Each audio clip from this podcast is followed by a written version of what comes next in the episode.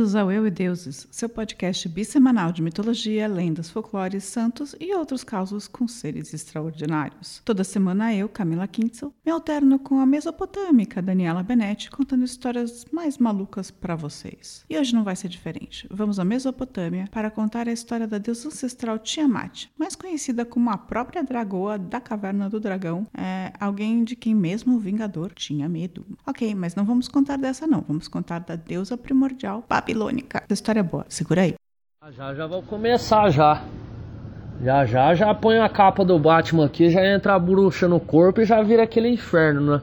Aí é droga em cima de droga e aqui é caminhão de doença, né? Que não pode parar. A primeira aparição de Tiamat foi no texto épico chamado Enuma Elish, que contava a história dos deuses babilônicos e foi descoberto pelo arqueólogo Austin Henry Layard em 1849 nas ruínas da biblioteca de Assurbanipal, em Nínive, hoje Mossul, no Iraque. Esse é um poema épico e o nome vem das duas primeiras palavras do texto, Enuma Elish, que significam quando no alto ou quando alto. Tiamat está relacionada com a água salgada. A princípio não existia nada, só o caos e as águas. O seu nome vem de mar.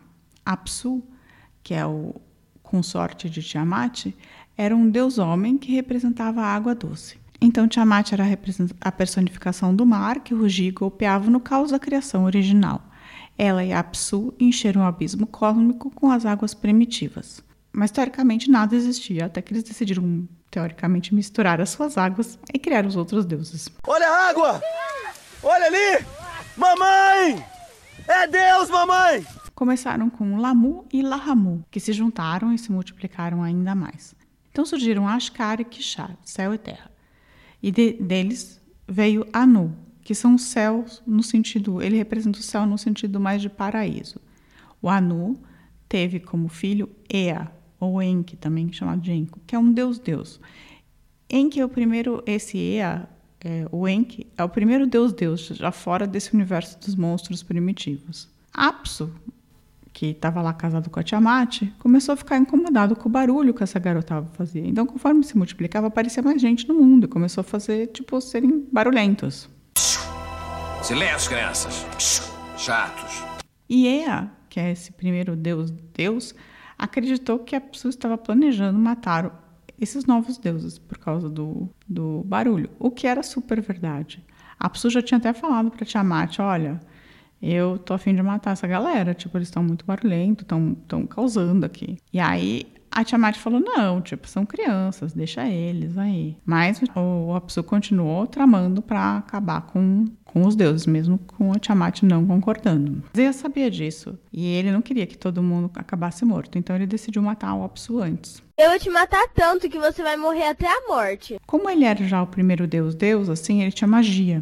E ele decidiu colocá-lo para dormir como a, colocar o Apsu para dormir com uma varinha mágica, e então matá-lo durante o sono. Uma família e tanto, né? Então ele matou o Apsu, fez exatamente isso, pegou o Apsu, colocou para dormir e matou durante o sono.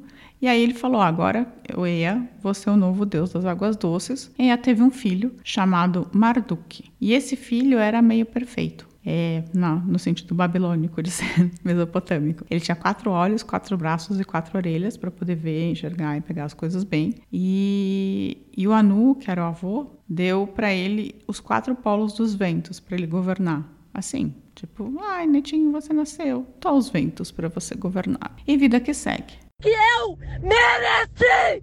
Se eu tô onde eu tô, é porque eu mereci! Porra! Não tenho culpa se ela não tem pai! Bem, não segue tanto assim, porque a Tiamat, lembra dela, né? Nossa querida, descobriu que o Ea tinha matado a Psu e ficou full pistola. Ela não queria que a Psu matasse as crianças, mas ela também não queria que as crianças fossem lá e matassem o vovô. E além disso, os ventos de Marduk, né, do filho de Ea, começaram a perturbar os mares de Tiamat. E, e, sabe como é, né? Gente velha começou a ficar incomodada, tão incomodada quanto o Apsu. Então ela decidiu que, ai, sabe, o Apsu estava certo, vamos acabar com essas crianças, e eu vou moldar 11 monstros para lutar contra essas divindades e vão vingar a morte de Apsu e voltamos a ser só nós. Me fale, já estou com ranço. E os monstros eram Basmu, a cobra venenosa, Uzumgalo, o grande dragão, Musmarro, serpente exaltada, Muxuço, cobra furiosa, Lamo, o peludo, que alguns era chamado de cachorro gigante, o galo, a grande besta do tempo, Uridimo, o leão louco, Girtabulo, o homem escorpião, Umudabruto, tempestades violentas, Kululu, homem peixe ou sereia, e Kuzariku, Homem Touro. Então ela virou mãe dos monstros. E você percebeu aí que saíram tipo um grande dragão, serpente exaltada, cobra furiosa, o cachorro, o peludo, o, a grande besta do tempo, leão louco, o homem escorpião, tempestades violentas, o homem peixe, que é o sereio, né? E o homem touro. Então tinha várias figuras estranhas nesse nesse grupo de monstros que ela criou e ela se tornou a mãe dos monstros. Ela deu o controle desses monstros a Kingo, é, junto com a placa dos destinos. Eu sinceramente não entendi exatamente o que a placa dos destinos faz, assim, mas ela é importante, ela tem tipo um poder supremo. Kingo era um dos seus filhos e também virou amante e o general, tipo, da guerra. Ea, ainda que matou Apsu, ainda tentou fazer a mesma coisa com a Tiamat, deixar ela, colocá-la para dormir para tentar matá-la, mas não deu certo. Nunca mais eu vou dormir,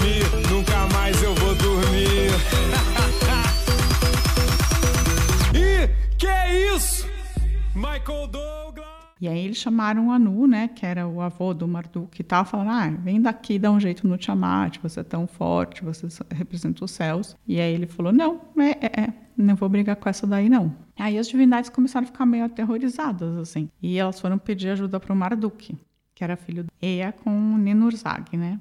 E aí o Marduk não era bobo, ele falou: olha, seguinte, eu vou lá e vou matar Tiamat. Mas assim, se eu conseguir ganhar, eu quero ser consagrado rei dos deuses. E aí ele foi lá lutar com a Tiamat, foi numa carruagem de tempestade com flechas dos ventos, uma rede, uma clava e uma lança invencível. Ele distraiu o exército dos monstros de Kingu com tempestades e ventos e depois ele os prende com a rede. E então ele ataca a Tiamat. Eu vou ler como que é no original. Original traduzido, né, gente? Marduk prevaleceu sobre o corpo machucado de Tiamat e com seu cruel cajado esmagou sua cabeça. Ele cortou as veias por onde passavam seu sangue e fez o vento do norte correr por lugares secretos. Ah, basicamente, então, ele esmagou a cabeça dela, cortou o pescoço e depois ele encheu ela como se fosse um balão com o vento do norte.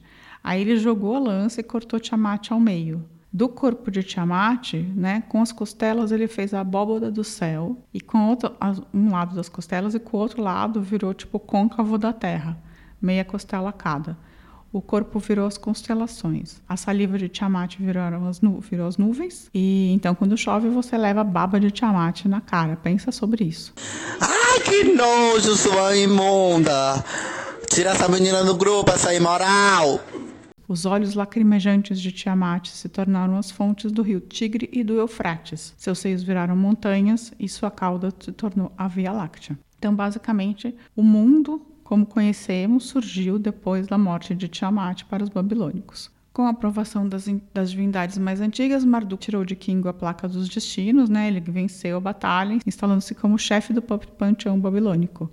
Kingo foi capturado e mais tarde morto, e do sangue de Kingo misturado com a argila vermelha da terra virou o corpo da humanidade, que foi criada basicamente para atuar como servo dos deuses mais jovens que estavam entediados, já que não tinha ninguém para ficar puxando o saco deles. Então você é o sangue de Kingo misturado com argila. Essa lenda é um exemplo do que em estudos da mitologia se chama de Chaoskampf. É uma luta entre a cultura dos primeiros deuses, né?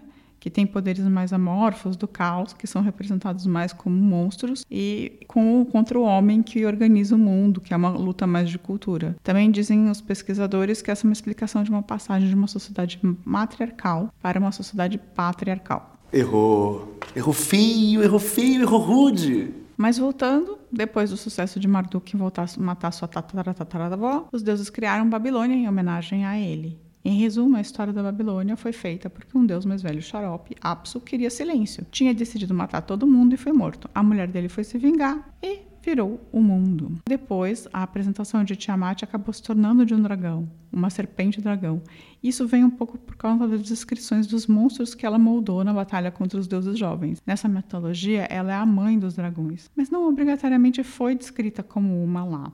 Na, na origem, né? Já na nossa modernidade, em especial depois de Dungeons and Dragons, o RPG que a gente conheceu diretamente com Caverna do Dragão, ela acaba virando, consolidando como uma dragão de uma dragoa, uma dragão de cinco cabeças. Hoje ela é tanto a deusa antiga quanto essa ideia de dragão de muitas cabeças. Na verdade, não é mais a mesma coisa, né? Tem a Tiamat dragão e tem a Tiamat, que é essa deusa antiga. E essa foi a história de Tiamat Marduk, figuras bem interessantes das lendas babilônicas. Gostou? Escreve pra gente pedindo mais lendas como essa, teremos o maior prazer em atendê-los. É só mandar uma mensagem no Facebook ou no Instagram, fazer um comentário no nosso canal de YouTube ou mandar um e-mail para contato@euideuses.com.br. Divulgue para os seus amigos e se quiser saber mais sobre a Babilônia, vai ler uns livros. Boa semana. Tchau, tchau.